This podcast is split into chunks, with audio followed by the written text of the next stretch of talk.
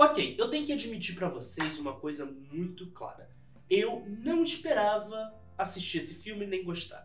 Sabe, eu sou aquele tipo de pessoa que gosta de trabalhar com uma musiquinha de fundo, ou com um barulho ambiente passando na TV, ou alguma coisa do tipo. Então, eu decidi trabalhar com o filme do Tico e Teco, o novo filme, Tico e Teco Defensores da Lei, passando no fundo.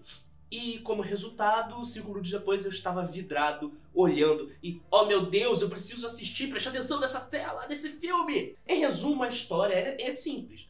São dois atores que tiveram muito sucesso nos anos 90 e depois de desavenças criativas um com o outro, eles tomaram rumos diferentes e agora vivem vidas cotidianas normal, normais, né? Um tenta viver nas sombras do que foi no passado, enquanto o outro tenta seguir sua vida. E até que, em dado momento, o chamado para aventura os desperta e agora eles precisam se unir e solucionar um crime. É uma premissa básica que já foi muito explorada em vários outros filmes. A diferença é que aqui esses atores são o Tico e o Teco, os icônicos personagens da Walt Disney Company.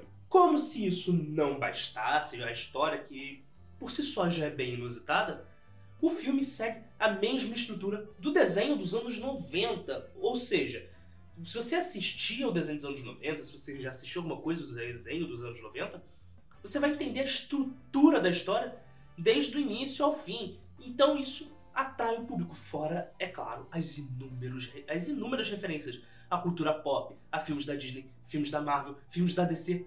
Tudo que a Disney conseguiu referenciar ali, ela colocou. Você pode assistir o filme dando pausas na tela e você fica brincando de onde está o óleo e procurando todas as referências. É maravilhoso. É um filme extremamente nostálgico e, como minhas primeiras impressões, eu curti pra caramba. E é sério, é aquele, aquela velha piada que tá surgindo na internet. É um filme que não prometeu nada e entregou tudo, mais até do que deveria. É um filme divertido, tanto para os pais quanto para as crianças, então vale a pena ser visto. Claro, essas são só minhas primeiras impressões.